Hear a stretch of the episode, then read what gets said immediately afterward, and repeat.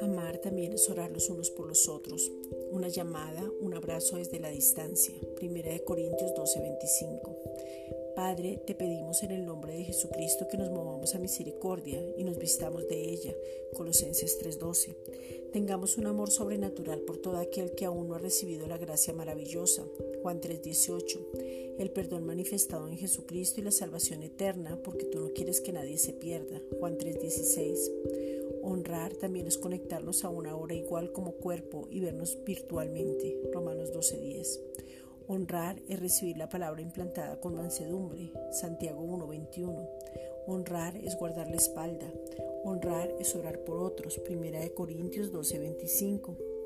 Hoy nos levantamos por encima de las malas noticias que habla el mundo para hablar lo que tú dices que es mayor. Y no vamos a ver lo temporal, sino lo eterno. Efesios 3:11. Porque tal cual como Cristo es, así somos nosotros en este mundo, y esa es la confianza que tenemos. Primera de Juan 4:17. Padre, hoy queremos entrar en el reposo que es Cristo porque estamos confiados. Isaías 26:3. Seguros. Juan 16:33.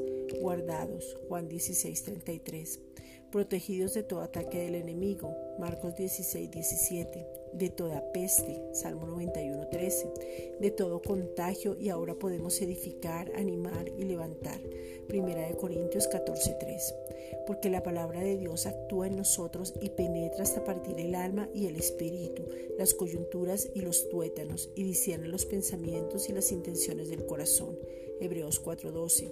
Y Él es fiel para darnos todo lo que está escrito, sus promesas que nos fueron dadas en Cristo, porque la promesa es Cristo. Segunda de Corintios 1:20.